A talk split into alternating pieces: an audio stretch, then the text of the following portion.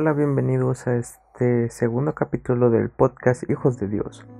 Hoy quiero hablarte un poco más acerca de la gracia, ya como lo había hecho en el primer episodio.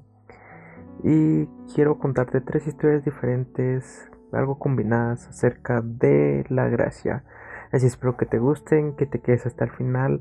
Y muchas gracias por regalarme estos minutos de tu tiempo. Así que empecemos.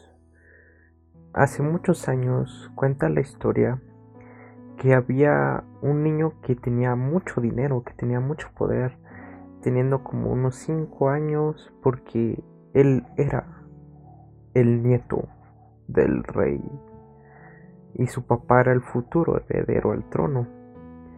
Pero Dios había escogido otra persona que iba a reinar después de su abuelo y el niño no lo sabía.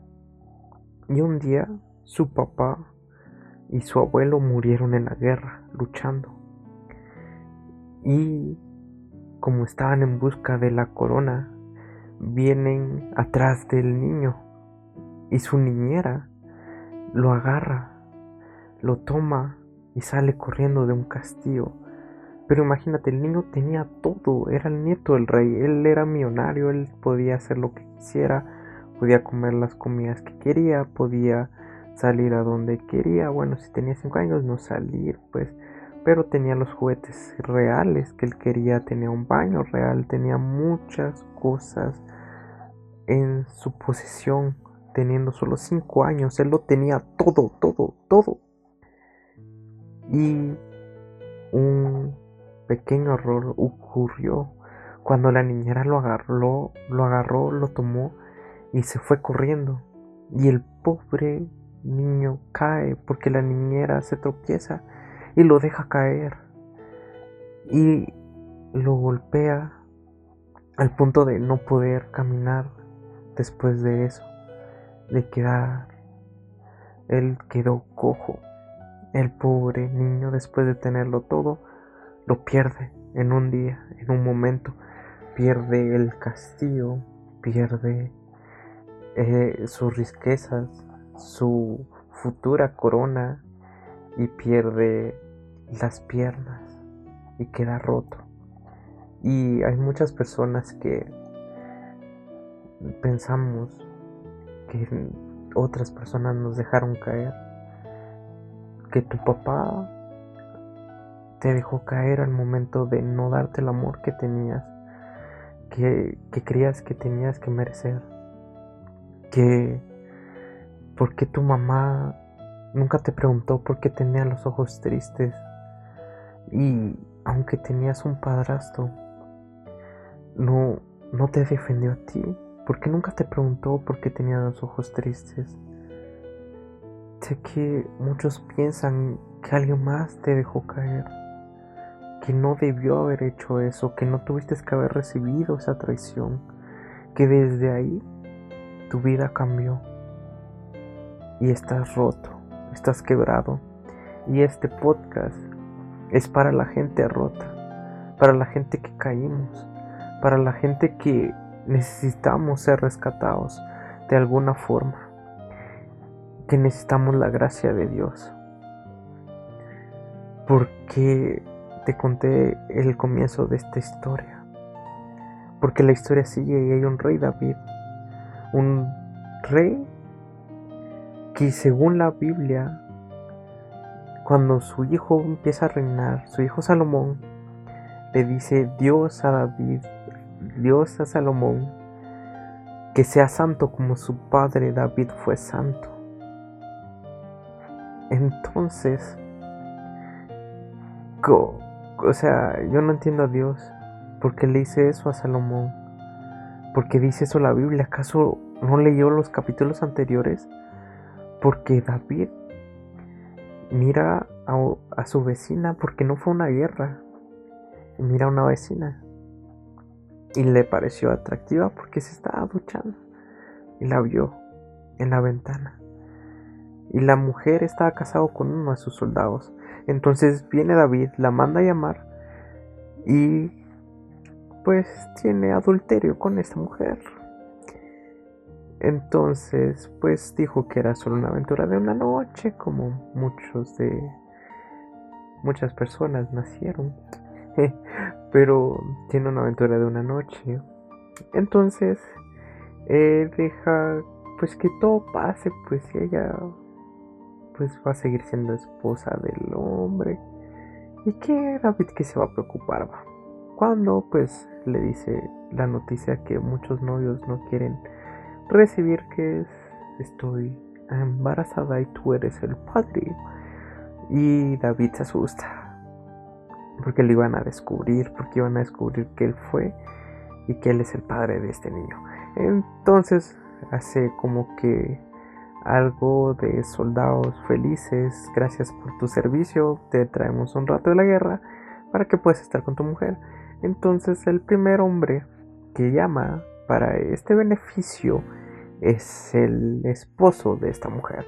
Entonces manda a llamar al esposo y le dice, pues acuéstate con tu mujer, porque para esto te traje, para que pues tengan relaciones y tú puedas fingir ser el padre de este niño. O sea, que puedan decir que tú eres el padre de este niño. Bueno, no se lo dijo así, sino que solo acuéstate con tu mujer, te doy permiso.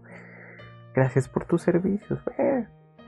Y el hombre no quiere porque tiene honor.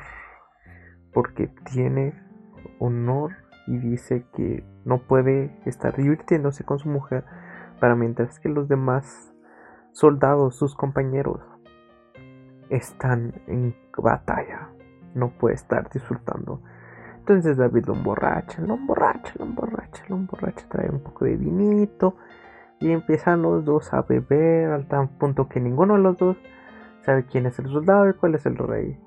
Y que le dice, querido rey, anda con tu mujer a tener relaciones, por favor.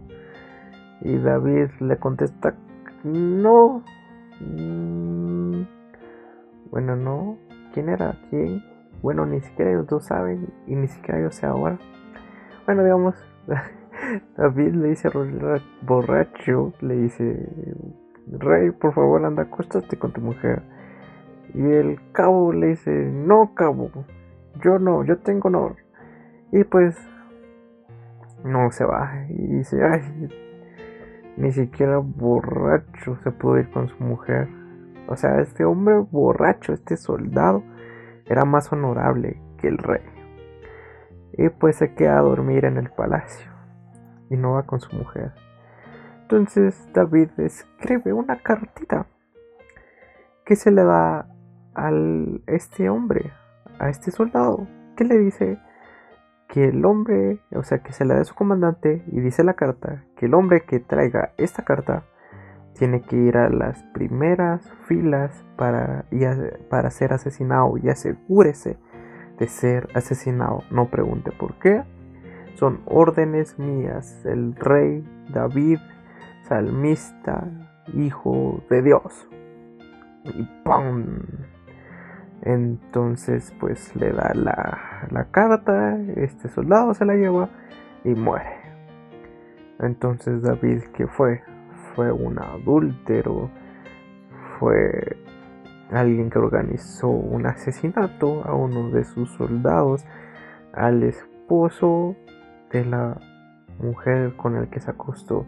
Y todo esto para que después que él muriera, él pues tome a la viuda, se case con ella y el hijo no, y no lo iba a descubrir nadie porque iba a ser su mujer y todo eso pasó. Pero, ¿qué pasó? ¿Por qué Dios después llama a una persona que cometió estos errores un santo, que fuera santo, como su padre fue santo? O sea, Salomón le dice que fuera santo como David fue santo, con todos los errores que cometió antes. Porque llega un profeta, Natán, y le dice como que una historia, una parábola, que había un hombre que tenía muchas ovejas y agarra y hay otro hombre que tiene solo una oveja y este hombre que tiene muchas ovejas viene y mata al hombre de la oveja bueno no me acuerdo si la historia es algo parecida lo siento y, toma la oveja de este hombre y se la roba ¿qué tenemos que hacer con el hombre que teniendo un montón de ovejas robó la única oveja? Mátenlo, dice David, mátenlo. Y ese eres tú, le dice Natán. No, perdóname Dios. Y se arrepintió. En ese momento se arrepiente, se tira al suelo y, dice, no Dios, no quites el gozo de la salvación. Y acudió a la gracia. Acudió a la gracia. Y con tantos errores, él fue llamado una persona, un hombre conforme al corazón de Dios, porque se arrepintió. Y el rey anterior a él, el que tuvo que morir para que él fuera rey Saúl, cometió también errores, pero fueron errores pequeños, pecados menores, si lo quieres ver del lado humano. Fueron pecados que, que pues se pueden perdonar de apresurarse, de celos. Pero cuando lo vienen a confrontar a él, él dice, no honrame delante de los hombres. Y Dios quitó su mano. El momento de adquirir la gracia es arrepentirnos delante de Dios. Y David amaba tanto a Dios, le danzaba a Dios, oraba a Dios, o sea, tenía una relación personal con Él y aún cometió errores porque nosotros somos así. Somos humanos llenos, llenos de errores. Pero hoy tengo a decir que si te arrepientes y, y le dices a Dios que quieres seguir con Él, Él no te va a dejar. Él nunca te va a abandonar y vamos a ser hombres conforme a su corazón. Así que seamos con otra historia si aún no me crees. Uno de los mejores amigos de Jesús, bueno, el mejor amigo de Jesús, sí, el mejor amigo, Pedro, Peter, le dice a Jesús antes de que vaya a morir que nunca lo iba a negar jamás, jamás, jamás lo iba a negar. Y Jesús le dice, me negarás antes que cante el gallo por tercera vez. Y pues Pedro le dice, no, no, no, no, yo nunca lo voy a hacer. Y todos sus discípulos pues lo apoyaron a Pedro. Y viene y lo niega una vez, lo niega dos veces. Pues cuando ya lo capturan va y está en una cruz, bueno, a punto de ser crucificado. Y cuenta que la tercera vez esta blasfemosa dijo una mala palabra. Y dijo como que para que no me descubrieran que, que de verdad soy uno de los discípulos de Jesús. Así estaba pensando pero Voy a blasfemar, voy a decir recorcholido, no sé, algo así blasfemo. Y yo no conozco a este hombre. Y Cal en ese momento pasa a Jesús y lo mira. Y tiene una mirada y Pedro dice, oh, ya, ya la cante, ya, la arruine. Pero nada que ver. Si conocemos a Jesús es algo que es una mirada como que, ¿cómo decirte? De, ya lo sabía, ya sabía que ibas a cometer este pecado. Ya te lo había dicho. O sea, si a mí Jesús viene o Dios me dice, vas a cometer este pecado y este y este y este. Pues yo solo le diría, pues Dios, ayúdame a no cometerlo y dame las fuerzas para no hacerlo. Pero si lo hago, por favor, eh, límpiame. Pero Pedro aún no entendía que, era la gracia en ese momento. Y mira a su mejor amigo, al hombre que siguió por tres años, ser crucificado y sintió todo el peso de esa traición y que ya nunca iba a volver a predicar lo que predicaba antes, que no iba a volver a ver a su amigo. Entonces regresa a hacer lo que pues supuestamente sabía hacer, que era pescar, él era pescador, él trabajaba como pescador y regresa a pescar, pues ya traicioné, no me sirvió esto de discípulo, no me sirvió esto de predicador, de cristiano, así que mejor me voy a la barca a pescar otra vez. Regreso. Entonces viene Jesús resucita. Ella sabía dónde encontrar a Pedro. Como sabe dónde encontrarte a ti. Y te vuelve a llamar cada vez. La relación con Jesús es algo del que no acaba. O sea, él, dice, estuve con este hombre tres años, invertí mi tiempo, invertí mi espíritu en él, invertí todas las pericas, le mostré muchos milagros, caminó sobre el agua. No puedo dejar que esté en una barca siendo pescador otra vez. Yo lo necesito, lo necesito para que vaya a ser más discípulos. Eso necesita de ti. Ya invirtió en ti, invirtió un llamado, invirtió algo que quiere hacer contigo y no te va a dejar ir. Y este podcast es para esto, es para que entiendas que estás llamado a algo, aún con los errores que hayas cometido antes, con las cosas que hiciste anteriormente, con los pecados que hiciste hoy en la mañana. Yo también pequé, todos pecamos, pero nos tenemos que cubrir en la gracia. Así que viene Jesús y regresa y les y están en una barca y no pescaron otra vez. Y si no se recuerda, bueno, si no has visto un poco de, de esto en los evangelios, el primer llamado Pedro fue con un milagro de una pesca milagrosa. Y lo manda a llamar haciendo una pesca que le dice tira las redes. Y Pedro tira la red y sale un montón de peces. Entonces regresa Jesús, ha resucitado. Mira que todos están ahí pescando, no pescaron otra vez en una noche. Así que lo que hace es que está ahí en la orilla y le dice, muchachos, que este loquito es? Preguntan los, los discípulos.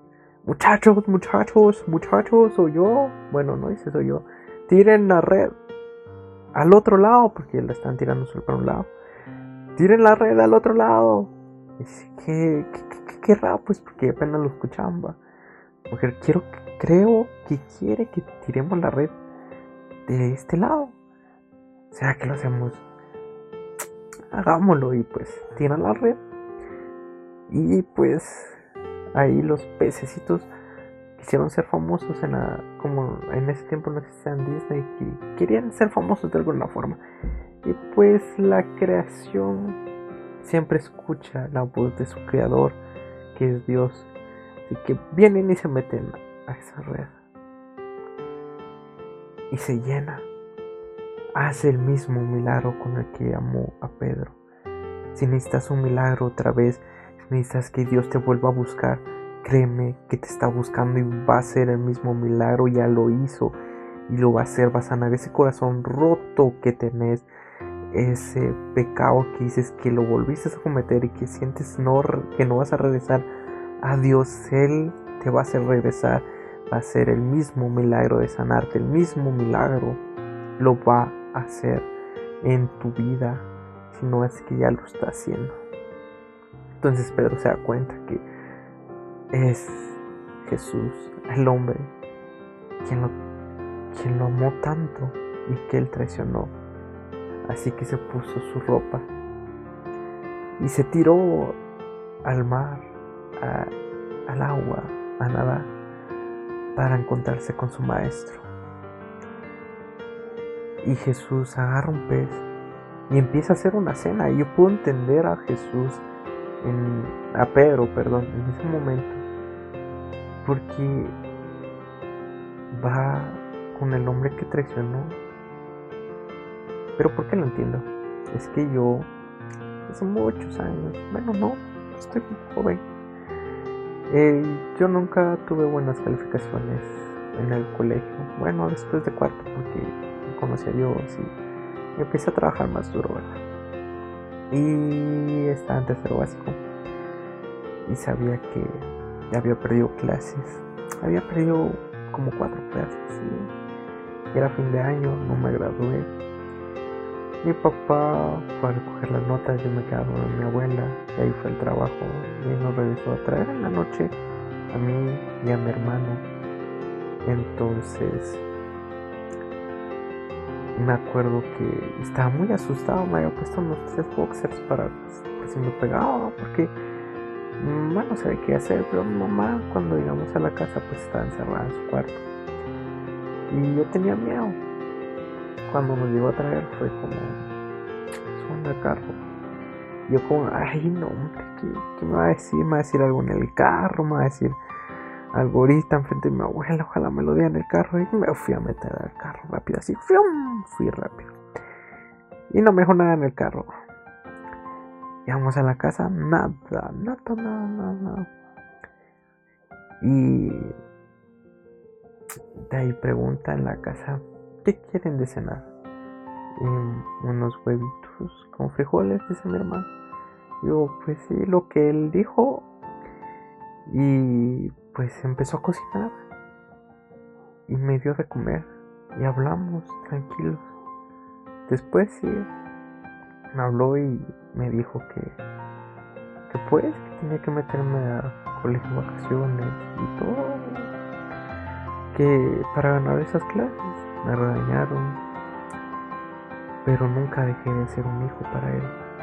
Yo había traicionado la confianza de este hombre, había hecho que, o sea, de mi papá, había hecho que gastara un montón en el colegio, en inscripciones, en materiales, en todo iba a hacer que gastara más dinero en, más materiales, más del colegio, en los exámenes, en todo. Y aún así me dio de comer. Aún así me sentó a la mesa.